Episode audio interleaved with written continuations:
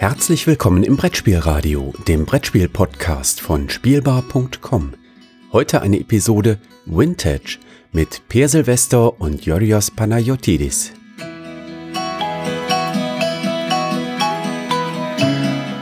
Hallo und herzlich willkommen zu einer neuen Folge Vintage, der Podcast, bei dem wir ein Spiel aus der Versenkung heben, um darüber zu sprechen, ob es aus der Versenkung gehoben werden sollte oder vielleicht dort weiter schlummern hätte dürfen sollen müssen.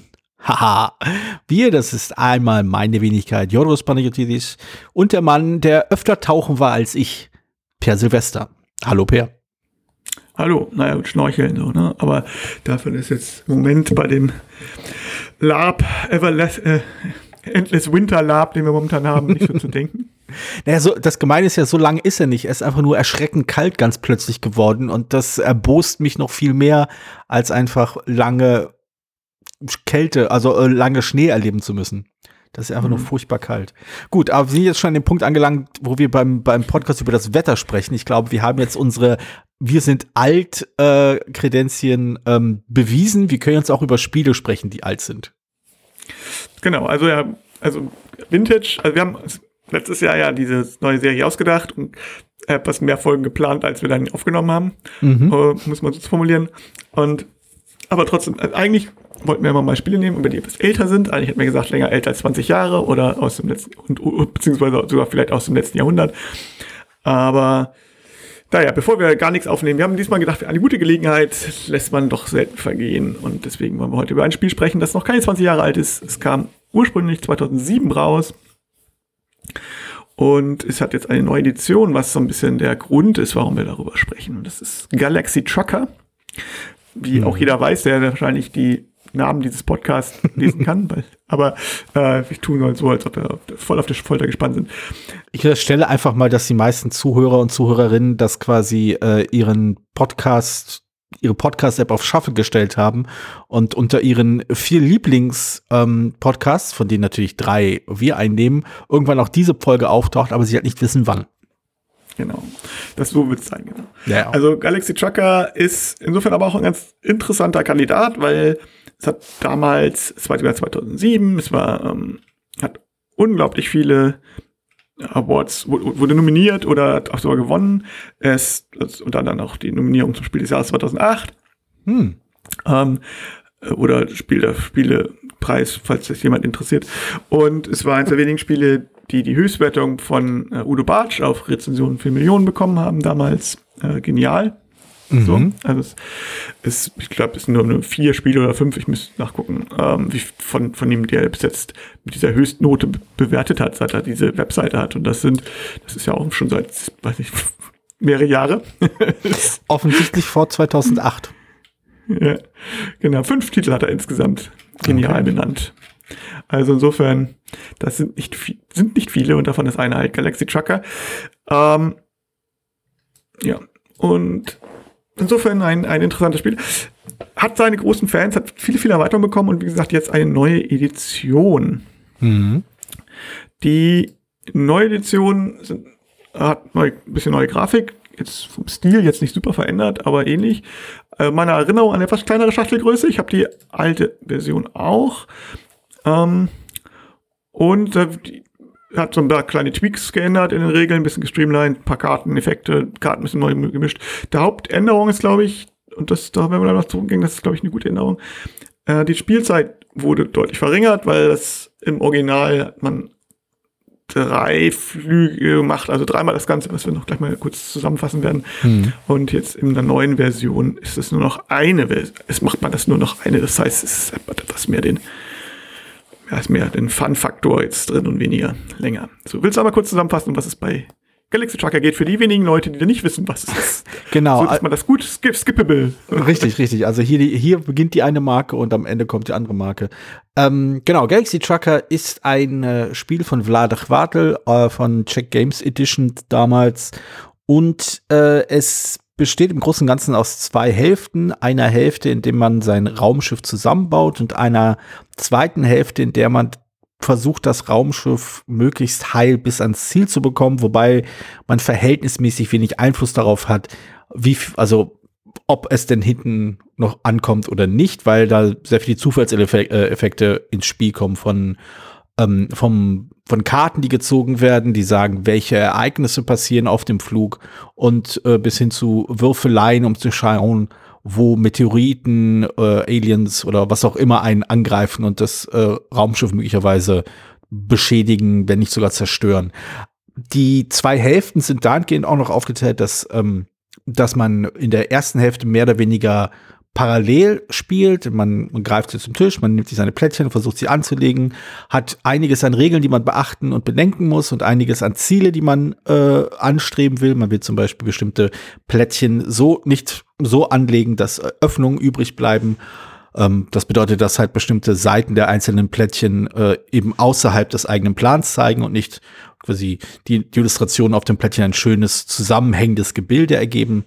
Und in der zweiten Hälfte spielt man mehr oder weniger nacheinander äh, und versucht möglichst weit nach vorne zu kommen und Fracht zu sammeln, Dinge zu, generell Dinge zu sammeln, Geld zu machen und am Ende halt angekommen zu sein. Ein lustiger kleiner Kniff am Ende, wie ich finde, ähm, den ich während des Spiels gar nicht so präsent hatte, aber der, äh, den du halt auch bei der letzten Runde erwähnt hast, ist, dass man das Spiel bereits gewonnen hat, wenn man mit nur, wenn man mit einem Plus aus dem Flug herauskommt. Was ich zugegebenermaßen eine sehr, sehr gute Regel, äh, für eine sehr, sehr gute Regel halte.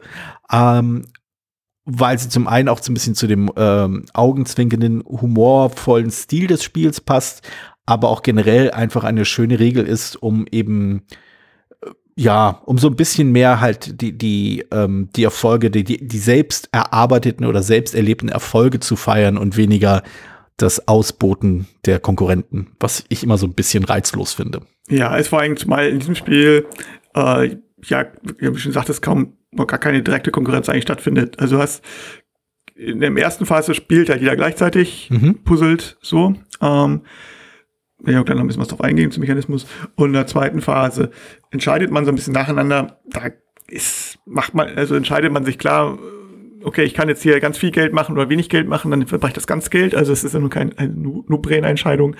Also es gibt wenig Situationen, wo man tatsächlich sagen kann, oh, jetzt könnte ich jetzt gezielt gegen jemanden das spielen, aber auch nur so indirekt über Bande vielleicht. Genau, also man kann bestimmte Sachen macht oder nicht macht. Aber, ja, man kann äh, anderen Leuten halt Dinge verwehren und man kann äh, ja, man kann Leuten unter anderem halt was wegnehmen und sowas, aber man kann zumindest in der Version, wie, wie wir sie gespielt haben, ihnen nicht direkt schaden. Man kann halt nicht dafür sorgen, dass jemand anderes äh, gezielt Schaden nimmt oder zurückgeworfen wird oder sonst was. Man kann halt nur dafür sorgen, dass andere Leute eben bestimmte Dinge nicht bekommen, die ihnen vielleicht helfen würden. Meistens halt Fracht oder irgendetwas Vergleichbares. Ja, wobei man meistens Fracht ja auch, ja, ist ja für Geld nur für am Ende wichtig, nicht nur zwischendurch. Also klar, ja. ich glaube, manchmal kann man auch mal ich glaube, Leute aufsammeln, ne? Aber genau, genau. Ähm, das ist das, glaube ich, das Einzige. Also das hatten wir in unserer Partie, hatten wir, glaube ich, keine einzige Gelegenheit, irgendwas anderes außer Geldwerten, Geldwerte zu wechseln. So, also dieses, ähm, also damals, glaube ich, gab es mehrere Faktoren, warum das Spiel damals Erfolg war. Also mhm. ich glaube, damit könnte man vielleicht mal so anfangen. Das erste ist, dass es halt so einen äh, äh lockeren Tonfall hatte.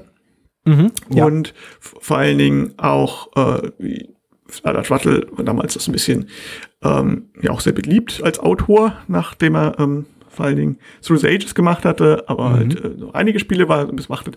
Und hier war so ein bisschen dieser Mechanismus mit diesem Schnellen, den hat er nicht erfunden so. Also da gab es auch andere Spiele, wie also, also Affenraffen und das später Mondo. Ich weiß gar nicht, wie das jetzt der Zeitleiste genauso war, aber es lief ungefähr in der gleichen Zeit von mhm. Michael Schlacht. Und das waren aber ja Familienspiele. Und äh, Galaxy Trucker damals war jetzt weder vom, jetzt weniger vom, vom Anspruch jetzt her, sondern aber mehr von, der, von, von den Regeln, die doch so ein bisschen kleinteilig sind, gerade bei den, was die Effekte betrifft und die, den Zusammenbau zwischen den einzelnen Teilen des Schiffes und mhm. des, des, der Effekte und der, des Schiffes und so. Also es gibt so ein paar kleine, ganze Reihe Detailregeln.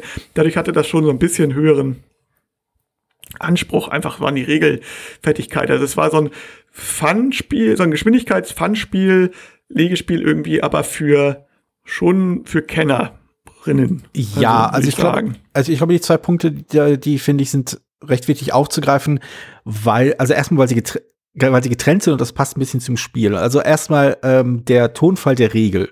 Die Spielregel wurde sehr, sehr oft gelobt, wird auch heute noch sehr oft gelobt. Nicht, nicht ganz so unrecht, ähm, weil sie einen sehr flapsigen Ton drauf hat, aber dennoch halt alle Regeln abdeckt, aber alles irgendwie, ähm, die anscheinend die Stimme, die da äh, zu tragen kommt, hat halt einen sehr bissigen Charakter, macht sich halt immer lustig, weist auf bestimmte Dinge ein, also weist auf bestimmte Dinge hin und ist halt eben nicht das trockene, sachliche, was man sonst von äh, Spielanleitungen erwartet oder gewohnt ist. Das hat auf jeden Fall für Aufsehen gesorgt und hat auch viel dazu beigetragen, dass man eben als Spielerin, aber halt auch als Spielgruppe das Spiel einen sehr konkreten Kontext gesetzt hat. Also wer diese Anleitung liest, wird nicht der Meinung sein, dass es sich dabei um ein knallhartes strategisches Spiel handelt, bei dem Taktieren und äh, halt gegen die anderen vorgehen oder wie auch immer, unabhängig davon, ob das regeltechnisch überhaupt möglich ist, im Mittelpunkt steht.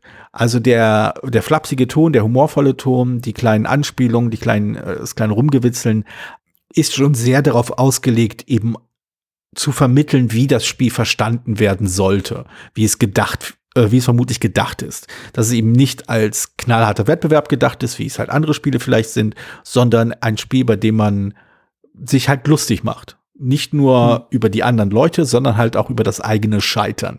Und dieses Scheitern spielt bei Galaxy Truck eine ganz wichtige Rolle, eben ja, weil dieses Scheitern halt ein Großteil des Humors ausmacht des Spiels und auch ein Großteil des ähm, des Spielspaßes meines Verständnisses nach ausmacht, weil es halt eben lustig ist zu sehen, wie Dinge schief laufen können. Nicht nur für die anderen, sondern auch für einen selbst. Und das ist so der, meiner Meinung nach, der Kerngedanke, den man, ähm, auf den man sich einlassen muss bei diesem Spiel. Denn wenn man das nicht tut, aus welchen Gründen auch immer, empfindet man die zweite Hälfte, in der eben diese ganzen Effekte kommen, auf die man keinen Einfluss hat und die man einfach nur überleben muss, sind sehr, sehr frustrierend, weil damit regelmäßig das gesamte Schiff oder ein Großteil des Schiffes zerstört wird, wenn man einfach nur schlecht gewürfelt hat oder wenn man die eine Feuerwaffe an der falschen Stelle hat oder so. Genau, also genau, weil dieses, genau, eine Sache und das mal, die haben auch dann so katastrophische, so, so Domino-Effekt. So, jetzt mhm. fehlt an dieser Stelle ein Teil, dadurch ähm, kann ich jetzt das zweite nicht abwehren, weil da jetzt die Rakete nicht mehr keine, keine Energie mehr hat und dadurch äh, kann ich das den zweiten Meteoriten meinetwegen auch nicht mehr abwehren oder sonst irgendwas oder dadurch ähm, kleine Meteoriten prallen von normaler Außenhülle ab, aber wenn vorher ein großer dagegen gefallen ist, dann kann das halt so, so aufeinander gehen. Das heißt, wenn es erstmal, wenn erstmal so, eine Sollbruchstelle entstanden ist, dann fällt das Raumschiff dann auch schnell auseinander. Genau, und genau. das ist äh, ja genau, das ist dann einfach Pech, da kann man nichts machen. Ich meine, äh, auch, auch damals hatte Udo schon, Udo Bartsch, äh, schon geschrieben, dass das hier wirklich ist mehr, dass man mehr als auf das, das Ereignis und weniger auf das Ergebnis spielt. So, das war seine Formulierung, glaube ich. Und das, mhm. das trifft es, trifft es irgendwie ganz gut. Ähm, und es man guckt sich halt an, wie das, wie das läuft. Weil praktisch ist, man baut in der ersten Phase ja dieses Raumschiff aus, gleichzeitig halt eben auch dadurch, dass durch die Geschwindigkeit eben auch unperfekt, so in der mhm. Regel. Ähm, und dann drückt man Play und guckt, was passiert mit diesem Raumschiff. Genau. Also, denn man kann sich zwar die schon vorher angucken, aber dadurch, dass die, also die, die, die einige der Karten angucken, aber eben nicht A, nicht alle und B, nicht die Reihenfolge, in der die auftreten. Und mhm. das ist teilweise halt, kannst du halt nicht entscheiden, wenn du äh, in der ersten Phase wegen irgendwas, was du nicht weißt, zum Beispiel Waffen verlierst, in der zweiten Phase brauchst du dann Waffen? Ähm, ist das, oder, oder Antriebe? Dann nützt dir das nichts, wenn du das vorher wusstest, dass du irgendwann Antriebe brauchst, wenn du nicht wusstest, dass du sie vorher verlieren würdest. Das ist richtig. Also, ähm, um mal so ein bisschen in die Tiefen zu gehen, so die generellen Gefahren, die es da so gibt, sowas wie, äh, es kommt ein Meteoritenschauer, also man wird von verschiedenen Richtungen vielleicht angegriffen oder es kommt ein, äh, ja, oder es kommen irgendwelche Sachen, die halt den, den, äh, die das Raumschiff beschädigen können dagegen kann man sich nicht wirklich groß, also man kann sich dagegen wehren, aber da bringt es nicht so viel, dass man weiß, dass es kommt. Die Informationen sind eher, wenn man weiß, dass es da zum Beispiel ein, ein gegnerisches Raumschiff gibt von einer gewissen Kampfstärke. Wenn man zum Beispiel weiß, okay, wir, wir werden da langfliegen und werden irgendwann auf ein Schiff stoßen, das die äh, Kampfstärke 5 hat. Das heißt, mein Raumschiff braucht ebenfalls eine Kampfstärke von mindestens 5, äh, wenn nicht sogar besser, um wie heil durchzukommen. Das sind Informationen, mit denen man was anfangen kann. Und an der Stelle, und ich möchte da gerne den Begriff Sollbruchstelle aufgreifen, den du vorhin benutzt hast. Ich finde, an der Stelle knackst das Design auch ein klein wenig, weil es gefühlt zwei gegensätzliche Impulse zu vereinen versucht. Und ich bin mir nicht ganz sicher, ob es dem Spiel wirklich gelingt, das zu tun. Denn zum einen will man dieses Gefühl des äh, die, diese, dieses Sche diesen Scheitergedanken, diese Freude am Chaos, diese Freude am Unberechenbaren und halt auch am Versagen so ein bisschen aufrechterhalten, angekündigt durch den flapsigen Ton, aber halt irgendwie umgesetzt durch, durch diese Karten, die halt irgendwie auftauchen können, das, das Raumschiff irgendwie äh, beeinträchtigen können, es dann in irgendeine Bahn schmeißen oder nach hinten werfen oder was auch immer. Aber gleichzeitig, und das ist der Gegenimpuls, äh, ist das Spiel mit so viel Informationen ausgestattet, also Verfügbarkeit von Informationen, wie zum Beispiel den Karten, aber halt auch mit so vielen kleinen Regeln, auf die man achten muss oder nicht muss, auf die man, ja, die man zumindest äh, auf dem Schirm haben muss und ja. am besten noch exakt sich dran halten muss, damit man sich eben tatsächlich einen Vorteil holen kann. Und äh, das scheint mir da ein Spannungsfeld aufzubauen, welches sehr ich nenne es mal fehleranfällig ist am Spieltisch. Ja, also wir die, ähm, ich habe so einen englischen Begriff gelernt, bitty. Mhm. Und ähm, also die Regeln sind so kleinteilig so ein bisschen. Mhm. Und das ist, äh, es war da bei der ersten Version also in meiner Erinnerung noch schlimmer. Das haben sie jetzt in der zweiten ein bisschen, bisschen runtergeschraubt, aber es gibt's halt immer noch. dass so bestimmte Sachen, also auch erst dadurch, dass, dass die Wechselwirkungen eigentlich wirklich erst auftauchen oder die Fragen erst im Spielen so richtig auftauchen bei der ersten Partie, vielleicht noch wahrscheinlich noch bei der zweiten, ähm, die das ein bisschen den Spielfluss hemmen. Mhm. Und dann sind es dann so, so banale Fragen. Wie war das jetzt nochmal jetzt? Okay, jetzt bist du raus. Bleibst dein Schiff jetzt in der Ta Zeitleiste drin oder nicht? Oder ja, ich meine, macht mehr Sinn, wenn es rausgeht, aber vielleicht bleibt es auch drin.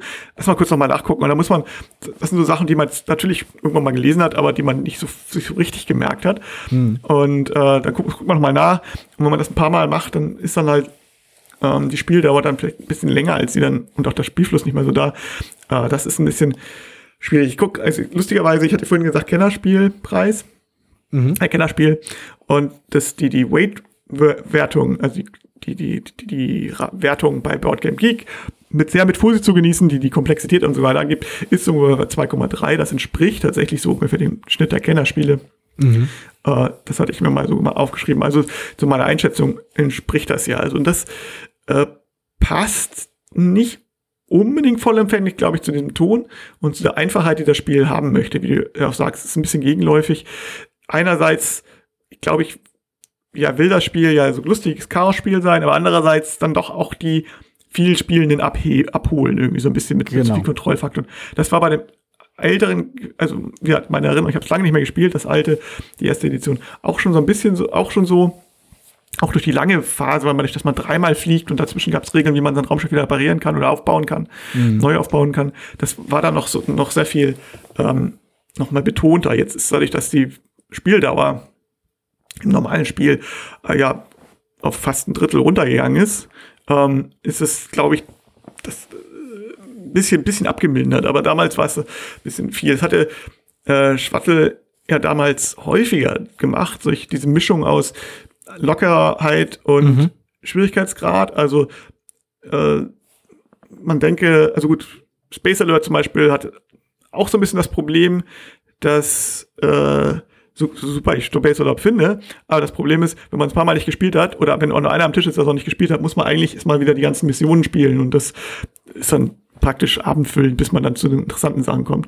Hm. Oder Bunny Bunny Moose Moose was praktisch so ein Pappspiel ist, wie wir das, weiß nicht, wie Kamelflunde Hase mit einer Münze oder so gespielt haben oder das Klopfspiel oder was, aber halt dann irgendwie als mit so vielen Regeln, das als Vielspielerspiel, das, das war irgendwie so ein bisschen komisch oder genau. grenzenlos. Genau. Ja, ich also so ein paar Spiele, die waren alle so ein bisschen mehr Konzept als äh, jetzt irgendwie rundes äh, rundes Spielerlebnis, sag ich mal so, weil es ja. nicht so entscheiden konnte, in welche Richtung geht es. Ich, ich, glaube, ich glaube nicht, dass es ein Problem war, dass es, nicht, dass es keine Entscheidungsmöglichkeit war, sondern dass es ein, so ein, ein Traum war, ich nenne es mal so, oder ein Ziel war, diese Mischung genau zu finden. Auf der einen Seite die, die Leichtherzigkeit, die, das, das äh, das Humorvolle, das, das Überboden, das Enthusiastische eines Partyspiels, aber gleichzeitig halt auch ein richtiges Spiel zu, also richtig im Sinne von substanzielles Spiel zu sein. Also ein Spiel, wo man, äh, bei dem man sich halt ransetzt und bei dem die Regeln eben nicht trivial sind, sondern wirklich Hand und Fuß haben und auch wirklich ein bisschen so, also wirklich was in die Hand geben. Ähm, also Space Alert geht in die Richtung, wobei ich Space Alert quasi doch stärker in strukturiertes Spiel und nur so, also da, da, der Vergleich zwischen lustig, humorvoll und streng strukturiertes Spiel würde ich bei Space Alert etwas stärker in die Struktur drücken. Ähm, Dungeon Lords und Dungeon Pets äh, geht ebenfalls in die Richtung. Ich glaube, das erste Mal, an dem, also wo, wo, wo Vladas Schwartel äh, womit er dann wirklich Erfolg hatte, diese beiden Sachen zu kombinieren, eben weil er sehr viel stärker in Richtung Leichtigkeit ging und das Strukturelle zwar immer noch drinne war, aber deutlich runtergeschraubt hatte, war meiner Meinung nach Codenames. Und bei Codenames, ähm, das hat eigentlich auch ziemlich viele kleinliche Regeln, wenn man sich das mal genau anschaut und wenn man als Spielgruppe sich ransetzt und diese kleinlichen Regeln ähnlich kleinlich nimmt, äh, wie sie drinne stehen, dann ist es ein sehr zähes Spiel, aber keine Runde, die ich erlebt habe, bei der Codenames gut ankam, hat diese Regeln auch so kleinlich ausgelegt, wie sie eigentlich im, in der Anleitung drinne stehen. Und das scheint mir schon ein bisschen darauf hinzuweisen, was du auch gesagt hast, dass das, dass das vielleicht nicht zusammengeht. Dieser, dieser Wunsch von einer, von einem leichtfertigen, von einem sehr unterhaltsamen und lustigen und spaßigen Spiel, aber gleichzeitig halt eben gut strukturiert. Und ähm, du hattest, ich glaube, als wir es letztens gespielt haben, hast du was sehr Interessantes gesagt, was ich hier nochmal aufgreifen will. Mm, du meintest, man merkt, dass, äh, dass Vlada Schwartel eigentlich aus dem Digitalspielbereich kommt. Und eigentlich ein Computer oder sowas bräuchte, um die ganzen kleinlichen Regeln einem abzunehmen. Also ich, ja genau, also ich denke, das, das merkt man teilweise, also was, was gerade sowas wie, wie, wie Dungeon, Dungeon Lords, Dungeon Pets habe ich gespielt, Dungeon Lords, mhm. oder aber auch Galaxy Trucker, wenn man das so will, ähm, dass dieses spielerische ist, ist ja in Ordnung, so, und dann kommt dieses, dieser zweite Phase, wo man Press Play macht, das ist, kann natürlich ein Computer viel besser, mit viel mehr Effekten, weil das alles automatisch läuft. Während ähm, äh, oh, andere okay. Äh, während andere Spiele, während andere Spiele zum Beispiel und, und auch so, so, so, es gibt ja so Party-Spiele wie äh, ähm, na, ähm, Everybody Explodes, Stop Talking, Everybody Explodes oder sowas keep auf Computer. Keep, ja, genau, Keep Talking oder Nobody Explodes. Genau, genau. Oder wenn du so willst, auch, auch solche Spiele wie ähm, wie, wie so Shooter oder oder irgendwelche gleichzeitig am Computer machst, äh, weiß nicht, früher ja, bin halt Populous 2 auf gegeneinander ah. gespielt haben, nur mit dem Kabel. Das sind so Sachen, die sind ja eigentlich auch lustig. Aber auch deswegen, weil alles, was das schwierig macht, die ganze Auswertung steckt halt in der Engine drin. Ähm, so, und ja, weiß ich, ich weiß nicht, ob ich das genau so übertragen würde. Ehrlich gesagt, ich hätte die, die, ähm, die Schwächen eher an anderer Stelle gesehen. Und zwar eben an der, in der ersten Hälfte, wo man zusammenlegt, bei der man selbst drauf achten muss, bei der man quasi selbst äh, der Computer sein muss, der die Regeln einhält und muss schauen, mhm. habe ich denn die Plättchen richtig angelegt? Darf dieses Plättchen neben diesem Plättchen liegen? Bekomme ich das bekomme ich das jetzt so zusammen, wie ich es haben will? Darf ich das Plättchen hier in meiner Reserve überhaupt noch mal nutzen oder nicht? Oder was auch immer. Da gibt es so viele kleine Regeln, auf die man achten muss, während man die eigentliche Aufgabe macht. Das Auswerten selbst, ähm, da stimme ich dir zu, das ist schon sehr stark auf Autopilot gehalten. Aber ich finde, da hat man am meisten Emotionen beim Spiel. Da ist man äh, zumindest emotional am stärksten in das Spiel selbst involviert, weil man halt schauen will, okay, welche Karte kommt jetzt? Kann sich mein Schiff dagegen wehren? Und was passiert? Und wenn man dann die Würfel in die Hand nimmt und zu schauen, okay, wir werden beschossen äh, wo werden wir beschossen? Und das, das sind so wirklich diese Spannungsspitzen, die dieses Spiel hat. Das sind diese Momente, wo man wirklich drin ist, wo man auch selbst halt die Sache in die Hand nehmen will. Da würde mir, glaube ich, was fehlen, wenn das zu stark automatisiert wäre. Nee, das, das meine ich ähm, auch gar nicht so. Also, Ach so, okay. Äh, ich gebe dir, ich geb dir schon recht. Also, aber wenn jetzt zum Beispiel genau diese, ich hatte ja vorhin auch gesagt, dass dazwischendurch, gerade auch in der Phase immer mal wieder Regeln auftreten, wo man mal das nachgucken, was passiert denn jetzt nochmal? Ja, ja. So, und das äh, hätte man am Computer halt zum Beispiel nicht oder so. Ne? Also, mhm. das, ähm, wie gesagt, auch hier wieder eine Erinnerung, gerade mit Erweiterung war das, zumindest mit der Erweiterung war das bei, der, bei dem ersten Galaxy Trucker äh, auch noch deutlich ver verwurbelter teilweise, weil dann irgendwie so, wenn dann Effekte waren. Aber mhm. mag mich nicht, mag mich da täuschen. Ich bin, wie gesagt, schon länger nicht mehr das alte, wir haben das neue gespielt und Genau. das ist doch ein bisschen gestreamlined, das merkt man da schon. Ne, es, Äh, hat vor allem keine Erweiterung, soweit ich weiß, drin. Ja, das kommt auch dazu. Aber auch das, beim, auch das Grundspiel beim ersten Mal schon so ein bisschen mehr Hm. ändern und dann. Ähm, also ja, genau. Das ist äh, sicherlich so ein bisschen der das, das die Schwierigkeit. Also eine der beiden Schwierigkeiten, mit dem Spiel ist dieses nicht ganz. Ja, man muss die Zielgruppe schon ein bisschen, bisschen wilder. Man muss halt gucken, dass es Leute sind, die so regelsicher sicher sind. Aber ich weiß zum Beispiel nicht, ob ich mit meinen Kindern spielen würde. Aber ähm, das auf der anderen Seite eben dieses Lockere. Das zweite Problem, und das ist eigentlich für mich persönlich das Größere,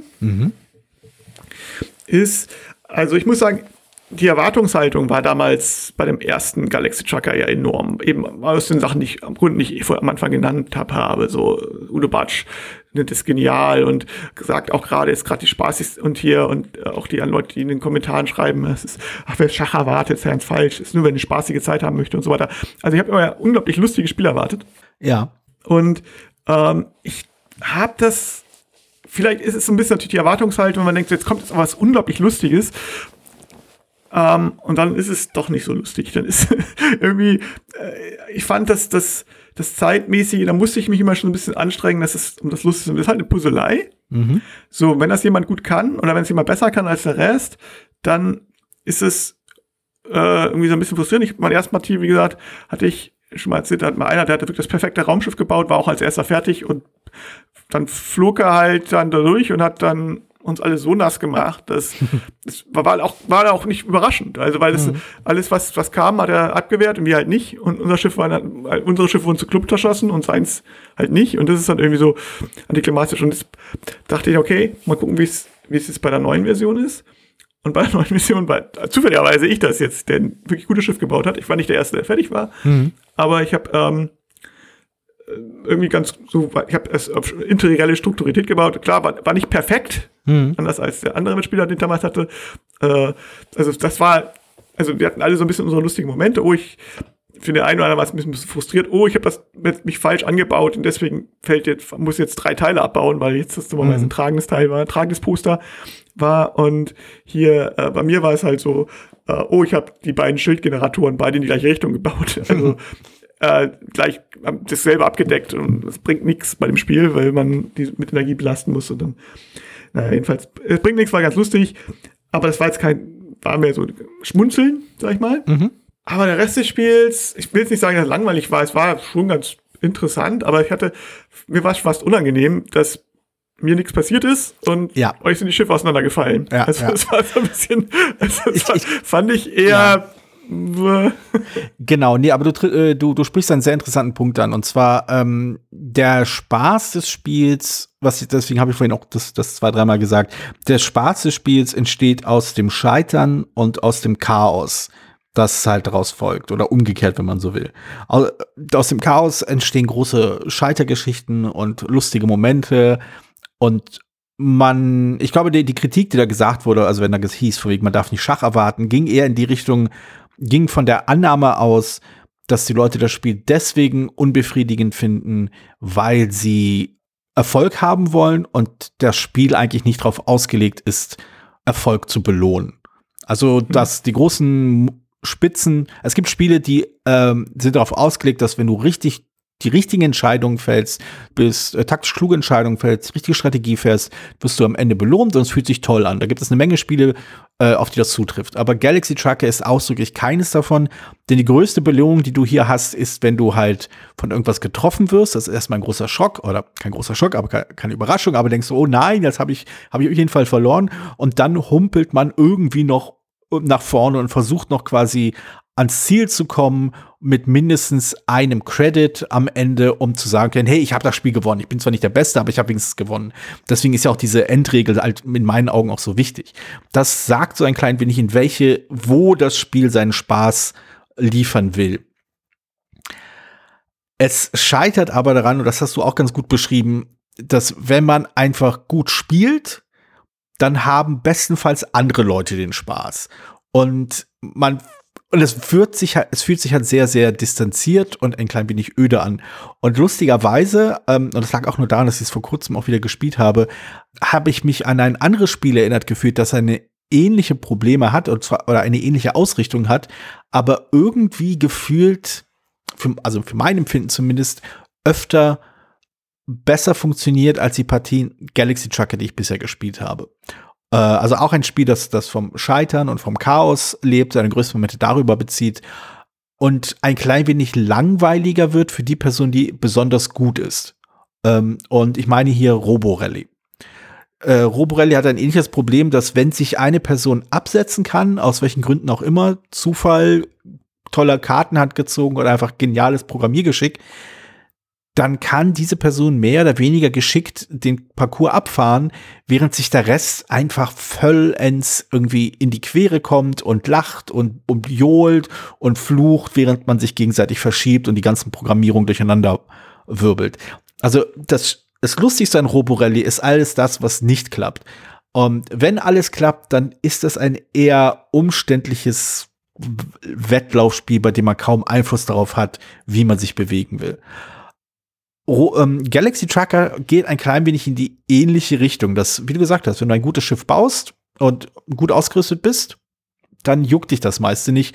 Und dann bleiben halt nur so, also angenommen, alle am Tisch würden ein tolles Schiff bauen, dann würde man halt erstmal nur schauen, okay, wie taktiere ich jetzt in diesen Ereignissen am besten, um das meiste Geld zu haben?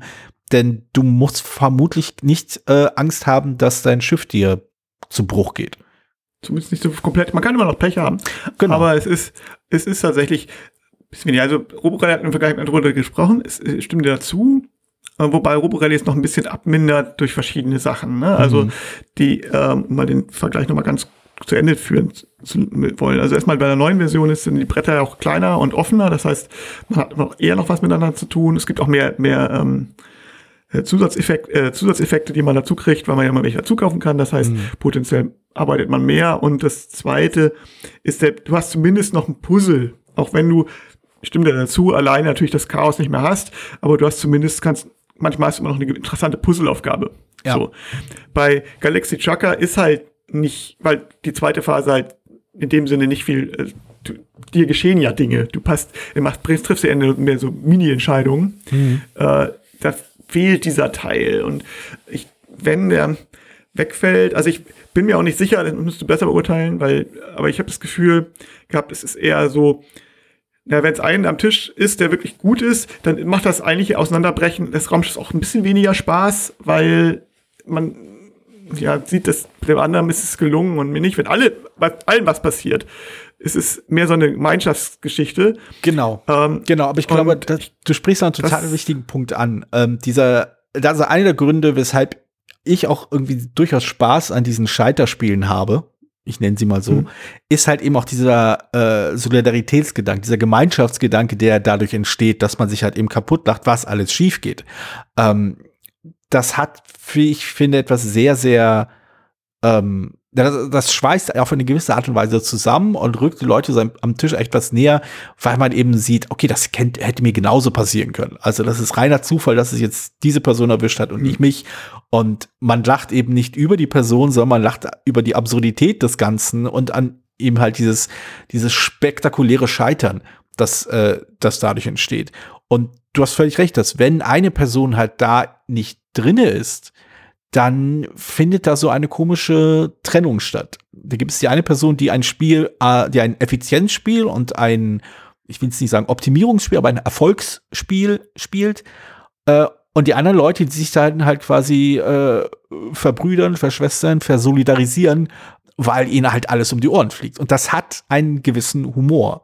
Und das, ich verstehe auch durchaus, warum die Gruppen, in denen genau diese Momente gezündet haben, in denen sich zum Beispiel niemand abgesetzt hat, also, also nicht vorsätzlich, aber in denen das einfach nicht passiert ist und in denen halt alle quasi äh, rumeierten und rumfluchten, wenn dann plötzlich wieder ein äh, quasi ein, ein äh, Alien-Raumschiff daherkam und sie angegriffen hat und alle sich kaputt gelacht haben, wie ihr tolles Raumschiff dann quasi zu Klump geschossen wurde und sie so, so gerade so zu, äh, Richtung Ziellinie äh, kriechen konnten das sind großartige Momente. Also wenn das die Erlebnisse sind, die Gruppen mit diesem Spiel hatten, dann leuchtet mir absolut ein, warum sie es eben feiern, warum sie eben so begeistert sind von diesem Spiel. Und wenn man dieses, diesen Moment erstmal gesehen hat, also wirklich gesehen hat, wozu das Spiel möglich, äh, wo, also was, was es leisten kann, was es bieten kann einer Gruppe, dann verstehe ich, dass man auch total begeistert davon ist. Ich, aber wie ich halt anfangs meinte, es ist halt eine sehr wackelige Angelegenheit und ich glaube, es, also in meinen Partien hat es öfter nicht so richtig geklappt, als dass es mal richtig geklappt hat. Ja, ja, ja. geht mir ähnlich und es, ich, es ist, glaube ich, auch, das Problem ist halt auch, das hattest du erwähnt auch, und das ist natürlich auch, je besser man das Spiel spielt, desto weniger interessant es ist. Ja. So, und es ist äh, jetzt aber auch, also je besser man puzzelt, ne, so, es ist natürlich aber auch blöde, oder man kann ja eigentlich nicht mit jetzt mit Absicht schlecht zu machen. Man kann nicht so übertrieben, oh, ich weiß ja gar nicht, was ich nehmen soll. ich baue irgendwas zusammen. ja, ja. Das ist ja, ja. ist ja auch irgendwie albern. Das ist, das, dann braucht man nicht spielen, wenn man jetzt irgendwie jetzt sich bemüht, irgendwie schlecht zu spielen, das, dadurch das Spiel irgendwie dann doch auch wieder gut zu machen. Das macht eigentlich, das, das ist, genau. wäre kein gutes Design. Genau. Und, und deswegen ähm, gibt's ja die Schwierigkeitsgrade. Deswegen gibt es ja die komplex komplexeren Karten, die komplexeren Raumschiffe und so weiter. Ja, genau. Und, und eben auch bei auch immer mehr auch Erweiterung. Also ich glaube, es ist noch eine Erweiterung schon angekündigt für die zweite Edition, aber es gab vor allen Dingen in dem anderen Jahr e-, ewig so viele Erweiterungen, dass es auch eine Big Box gab. Mhm. Aber ich, es ist so ein bisschen, also für mich habe ich so ein bisschen den, den Eindruck, ich habe mich nicht gegen Erweiterungen prinzipiell. Ne? Ich finde Erweiterungen für, Fans immer gut und auch also more of the same und so. Aber ich habe bei bestimmten Spielen, da gehört Galaxy Trucker irgendwie auch dazu, so, so ein bisschen das Gefühl, das muss immer Erweiterungen geben, damit man eben nicht zu gut wird. Ja. Dass man, ja. das, und das ist, also, das ist so ein, und dann hat das so ein bisschen für mich so einen Fixcharakter. Also, dass man, das ist, muss, das, um das Spiel, damit das Spiel so richtig funktioniert, also, bei Sammelkartenspielen auch mal so ein bisschen diesen Effekt. Ähm, hm. Manchmal, damit das Spiel funktioniert, oder Living Card Games, musst du eigentlich immer wieder Erweiterungen dazu kaufen. Ja. So, damit du Dauer Spaß hast. Und ich bin da, ich, ich, weiß nicht, ich bin da, das ist, finde ich, eine Philosophie, die ich finde ich ein bisschen kritisch. Mm, ja, also ähm, ich glaube, ich denke, zu einem gewissen Grad ist das, äh, ist natürlich das, das, der Idealpunkt, eine gewisse Grundstabilität in dieses Spiel zu bringen, welches einem immer wieder erlaubt, überrascht zu werden, immer wieder überlaubt, ähm, halt irgendwas, dass irgendwas passiert, was man nicht vorhergesehen hat und dass man eben, äh, ja, dass man halt Chancen hat zu scheitern. Ich mag dieses Wort in dem Kontext sehr. Äh, ich glaube, das Spiel, welches das vielleicht am besten hinbekommen hat, diese Instabilität, ist vermutlich Cosmic Encounter mit seinem großen Deck an Karten, mit seinem großen Deck an, mit seinen mittlerweile unfassbar großen Variationen an Alien-Fähigkeiten und an Flair-Karten und äh, Sonderregeln und hast du nicht gesehen. Das also, aber selbst in seiner Grundform ist das Spiel sehr stark auf Instabilität ausgelegt. Aus, da gibt es verschiedene Faktoren, die da reinspielen. Und das macht es meiner Meinung nach auch eben so gut. Da sind die, die ergänzenden äh, Erweiterungen sind nicht zwingend notwendig. Es gibt wo eine, eine ich glaube, die erste Erweiterung wird halt zurzeit als, als äh, so großartig empfunden, dass man sie als zwingend bezeichnet. Aber selbst im Grundspiel ist da eben genug Instabilität drin, genug Überraschungsmomente drin, genug Wendepunkte drin, dass man sagt, oh, okay, damit habe ich nicht gerechnet. Und Galaxy Trucker, glaube ich, bewegt sich in einer ähnlichen Familie. In diesen Momenten dieses, oh, was passiert denn jetzt? Oh nein, jetzt passiert das, irgendwas Unerwartetes. Und das stimmt schon, dafür sind irgendwann weitere, also zusätzliche Erweiterungen notwendig. Und ich glaube, da stellt sich auch einfach das Design ein klein wenig selbst ein Bein äh, denn dadurch, dass es eben versucht, ein richtig, also ein in Anführungszeichen richtiges Spiel zu sein, mit richtigen Regeln und Anforderungen und Herausforderungen und Einschränkungen und Anreizen und was es nicht alles gibt, werden Spielende und Spielgruppen mit der Zeit, wie du gesagt hast, besser. Sie werden geübter, sie werden routinierter darin, ihre Schiffe gut zu bauen, sie werden routinierter darin, zu wissen, auf welche äh, Ereignisse sie wie am besten reagieren sollen. Sie werden routinierter darin, eben halt auch sich an alle Regeln zu halten und sie zu berücksichtigen und, und auch effizient miteinander zu kombinieren. das, also das, das eine geht halt nicht richtig ohne das andere. Also ist, das Spiel selbst müsste sehr viel schlanker und einfacher sein, dass man recht bald quasi das Kompetenzniveau erreicht hat, über das man nicht großartig hinauswachsen kann. Und dann kann es einfach ein, ein wildes Sammelsurium an Effekten und zufälligen Ereignissen werden. Und dann würde das, glaube ich, sehr, sehr gut funktionieren. So habe ich den Eindruck, es funktioniert für eine bestimmte Gruppe in einer bestimmten Situation schlägt es entweder absolut ein und das wird dann gefeiert oder es ist halt so, wie du es beschrieben hast, man, man sitzt da und spielt und denkt sich so, ja, so lustig ist das jetzt nicht. Irgendwie fehlt da was. Ja, genau. Also ich, ich, eine Enttäuschung. Also, ähm, deswegen, also, das ist damals 2000, was habe ich gesagt, sieben? Ich glaube, rauskam ja. und den großen Erfolg hatte. Das war auf jeden Fall gerechtfertigt. So, das hat mir, hat mir auch am Anfang gesagt, glaube ich, schon durchaus durch diese, weil es historisch gesehen dieses, diese Verknüpfung aus dem gleichzeitigen Chaos und ähm, den, den jetzt guck mal, was passiert, Mechanismus, das war schon relativ innovativ. Es war nicht das erste Spiel, was auf komplette Scheitern ausgelegt ist und dieses witzige, ne, dein mhm. Lieblingsspiel ist Beste ja. Spiel aller Zeiten.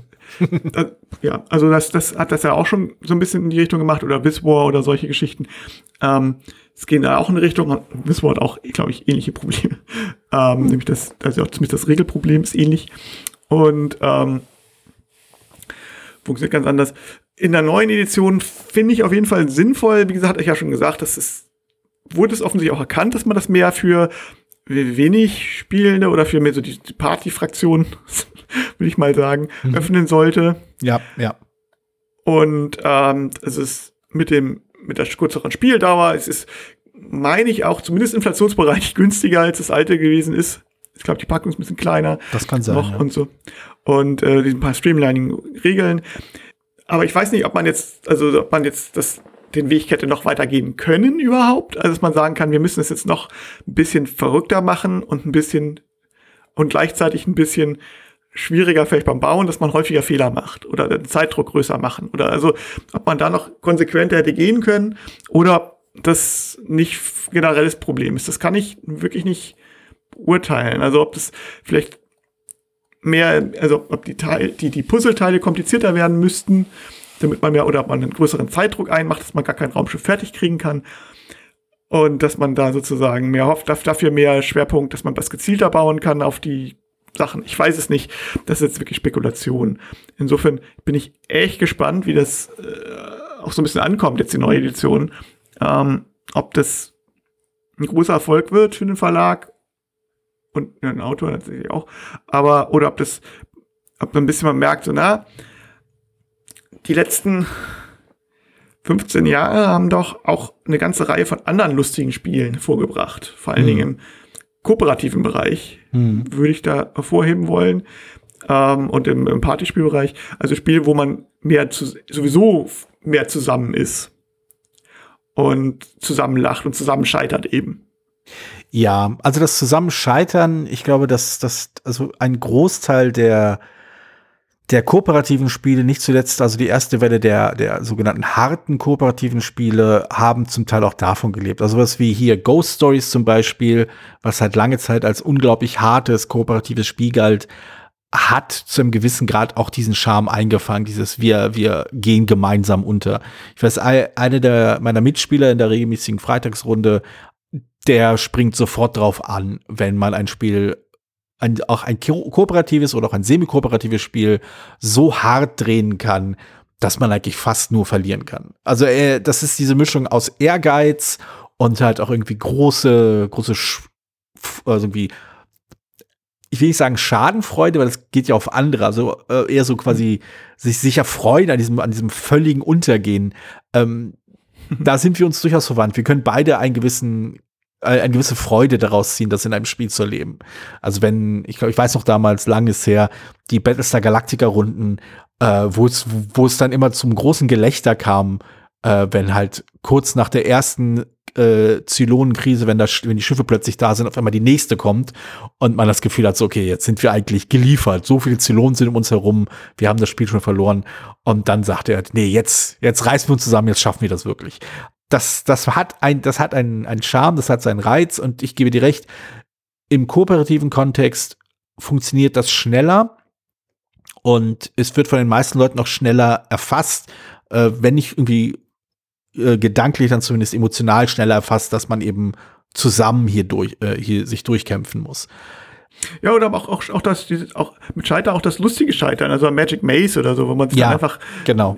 Ne, das sind ja Sachen, wo man dann kollektiv versagt oder äh, wenn dann oder Kaffee, also Order Overlord Kaffee mhm. oder so, wo man das, das ist dann halt dieses lustige, ah, das haben wir damals haben wir nicht gerechnet oder damit haben wir, das haben wir jetzt aber nicht, nicht hingekriegt, so, das ist, ähm, wenn hier, wie gesagt, bei Galaxy Trucker, wenn man dann irgendwie drei Leute versagen und zwei haben das perfekte Raumschiff, das ist irgendwie für keinen so richtig lustig.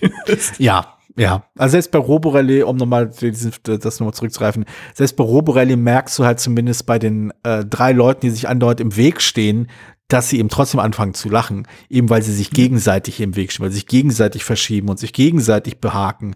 Bei Galaxy Trucker hast du ja auch erwähnt, gibt's nicht viel, was man direkt, wie man sich direkt auf andere Leute auswirkt man nimmt Leuten was weg, aber das ist jetzt nichts Halbes und nichts Ganzes.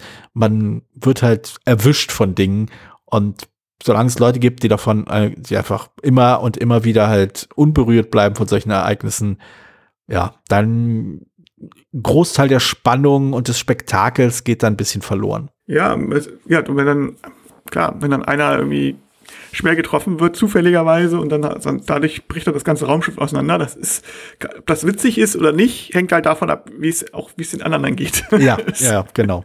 So, ob genau. das frustrig ist, weil nur mich, also, und äh, ich habe doch genauso gebaut wie der andere und der andere, da passiert nichts. Oder ob das tatsächlich jetzt, okay, wenn alle, wenn alle trifft, dann ist es natürlich irgendwie, wenn alle nur mit einem halben Raumschiff ankommen, ist das witzig. Genau, genau. Ja, und das ist halt eben so die Sache, dass das schafft eben dieses, äh, das Spiel nicht. Diese Situation, die halt wirklich Spaß macht, die zusammenschweißt, die alle irgendwie ein wenig trifft, da kann man halt rauskommen. Teilweise durch Glück, teilweise auch einfach durch, durch äh, gutes Bauen kann man sich quasi, ohne es, äh, ohne es vorsätzlich getan zu haben, aus dem, äh, aus dem schönen äh, Spaßzirkel dieses Spiels so ein bisschen rausschleichen. Und das macht, ja, das ist irgendwie zutiefst unbefriedigend. Das war jetzt eine Vintage-Folge, in der wir äh, uns ein Spiel angeschaut haben, das noch nicht 20 Jahre alt ist, sondern nur 15. Äh, aber dennoch. Dafür, werden, auch, dafür waren wir auch ordentlich negativ. Nein. Das, ist richtig. Dafür auch, ich, ich will gar nicht so negativ sein, denn ich erkenne ja. auf jeden Fall äh, das Potenzial in dem Spiel und nicht im Sinne von, dass das Potenzial verschenkt wurde, sondern es hat Potenzial am Tisch richtig zu zünden. Und das meinte ich ja vorhin, es ist da. Also wenn das, wenn, wenn die Sachen so zusammenfallen, wie sie zusammenfallen können, dann hm. ist das ein großartiges Spiel, das unglaublich unterhaltsam ist und das, dass man wahrscheinlich danach noch vier, fünf Mal auf den Tisch bringt, weil man sich denkt, ja, wisst ihr noch, das erste Mal, das war so gut, ja, aber dieses zweite Mal war nicht ganz so toll und was auch immer. Das, das leuchtet mir ein und ich verstehe, warum es einige wirklich ins Herz geschlossen haben und das ist auch absolut nachvollziehbar. Es ist aber einfach unglaublich anfällig, dass es halt eben daneben geht. Und gerade wenn es halt zwei, drei Mal daneben geht, hat man das Gefühl so, entweder man ist der Meinung, das ist nichts für mich oder das Spiel ist überbewertet. Und ich glaube, beides trifft nicht so ganz zu. Und ich glaube, dass, ja, ist auch die, das konzeptuell ist es halt wirklich auch immer noch gut und auch immer noch frisch. Und ähm, genau, also ich würde mir halt einfach wünschen, dass es mir besser gefällt, als es jetzt mir gefällt. ja, also ich, ich, wünsch, ich würde mir wünschen, es wäre verlässlicher in dem, was es erreichen mhm. vielleicht will, aber was es erreichen kann. Also ich würde dem Spiel so eine Erfolgsquote von vielleicht 75 Prozent zusprechen also sowohl was die, die Anzahl der Spielenden angeht, also 75 Prozent der Spielenden werden Spaß haben, aber auch 75 Prozent der Spielrunden, äh, in denen es auf den Tisch kommt, werden halt richtig gut funktionieren. Aber mindestens ein, ein Viertel wird halt eher so, ja gut, also ich, der eine hat sich dann halt abgesetzt und hat halt äh, ganz viel Geld gemacht und wir haben uns so, so ein bisschen durchgekämpft. Ja, ich meine, meine persönliche Quote liegt niedriger. kann nicht einschätzen, ähm, wie, ja, woran es lag oder ob das jetzt, wie, wie, ob ich ein Outlier bin oder nicht. also, also, ich, ich, ich glaube, du hast den Schlüssel schon zu Beginn genannt und das ist halt eine Schwierigkeit, der muss man sich als Spielgruppe stellen und vielleicht schon in der Vorbereitung zu dem Spiel äh, schon die richtigen Schrauben ansetzen. Man muss es so hart machen, dass es sich, dass eben niemand durch kompetentes Bauen sich absetzen kann. Ja, also es gab einer, also damit vielleicht mal zum Abschluss nochmal ganz lustig, die, der eine Kommentar bei den Udo Bartsch, von der Udo Bartsch Rezension hatte gesagt, dass, äh, hat genau auch, hat gesagt, was schade ist, dass es halt das Spiel kein, äh, kein Handicap hat für Leute, die ja. besser sind. Ja. Und das äh, war, bezog sich auf die Urfassung natürlich, wieder von 2008, glaube ich, wurde die Rezension geschrieben. Hm. Und ähm, das fehlt meines Wissens bei der neuen Version auch. Also es ja. ist eine Handicap-Regel, wobei, gut, bei der letzten Partie äh, war das jetzt meine erste Partie seit zehn Jahren oder so. das konnte man nicht ahnen. Und davor habe ich immer relativ, äh, Pan habe ich eher so panisch gebaut und jetzt habe ich halt etwas überle mit Überlegung, also etwas mir gesagt, okay, ich baue kein großes Raumschiff, aber dafür eins, was zusammenhält. Hm. Und es wurde dann doch groß genug, weil äh, zufälligerweise alle ein bisschen länger gebraucht haben. Und äh, die Zeit, der Zeitfaktor ja nicht zuletzt davon abhängt, wann der erste fertig ist. Genau. Und deswegen konnte ich dann das ganze Raumschiff tatsächlich fertig kriegen und sogar einigermaßen kompetent. Und das hat sich dann irgendwie gelohnt. Vielleicht werden noch meine Legespiele Fähigkeiten in den letzten Jahren einfach auch vergrößert durch die ganzen Legespiele, wo man irgendwelche Sachen puzzeln musste und mhm. so. Vielleicht sind da meine Fähigkeiten gestiegen, keine Ahnung. Also insofern hätte ich jetzt da auch kein Handicap gehabt. Aber theoretisch ähm, ist natürlich schon so, wenn jemand das Spiel schon kennt oder besser ist, dann ist es sinnvoll, dass der, die Person dann auch ein Handicap bekommt. Gerade aus den Gründen, die wir jetzt ausführlich genannt haben. Genau. Ja, aber das, genau, aber das ist halt, das ist, ich glaube, für viele äh, Spielgruppen halt ein schwer lösbarer Konflikt. Äh, man will jeder Person, die eigentlich das Spiel vielleicht gut kennt oder kann, wegen zum mhm. Beispiel ausgiebige Legespielerfahrung, eigentlich ein Handicap auflegen mit dem Gedanken, das Spiel ist dann wirklich lustiger. Aber die Person, die dann dieses Handicap abbekommt, hat in der Regel das Gefühl, da bin ich ja quasi aus dem Rennen, dann kann ich ja gar nicht mehr gewinnen. Also der Kernreiz, der eigentlich ganz viele Spieler und Spielerinnen eben überhaupt antreibt, so ein Spiel zu spielen, wird denen so ein bisschen genommen. Und das ist halt, und da genau dieses, das richtige Gleichgewicht zu finden. Also sowohl genug Anreiz zu bieten, eine Aufgabe zu lösen, aber gleichzeitig halt auch dieses Handicap raufzusetzen, damit man eben innerhalb dieses spaßigen Chaos bleibt das ist schwierig. Und ich glaube, ich finde halt, eigentlich hätte das von Designerseite aus besser gehandhabt werden sollen. Ja, also in die, ja, vielleicht wäre da doch ein Interaktionsmoment möglich gewesen, aber dann ist wieder so ein nimm das Faktor, ich weiß es nicht. Naja. Es gibt ja noch Roborelle für sowas. Ja, das stimmt auch wieder. Ein, ein gutes Schlusswort für alle Vintage-Folgen. Es gibt ja noch Roborelli. Das ist richtig. also, das kann man immer sagen, glaube ich. Und äh, haben wir auch immer gesagt. Genau. Hoffe ich jetzt mal. äh, so. Wird jetzt keiner überprüfen wollen, sicherlich.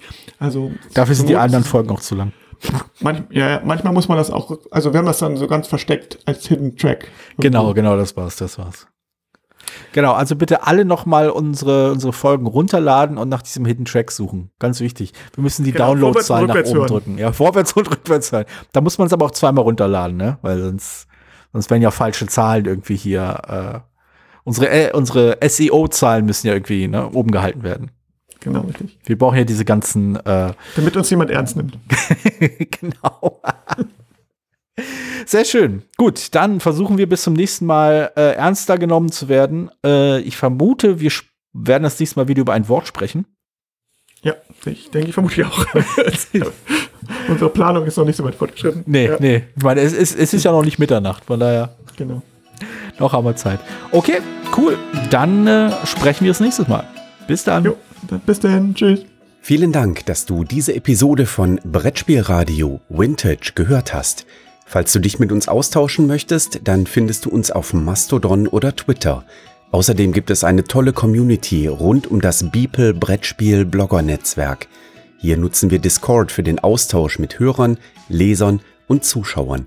Falls du ebenfalls dazu stoßen möchtest, klicke auf den Einladungslink in den Show Notes. Natürlich kannst du uns auch gerne Sprache- oder Textnachrichten zukommen lassen. Dazu erreichst du uns unter 01590 55 11 22 3. Bis bald, wieder hier bei Brettspielradio Vintage.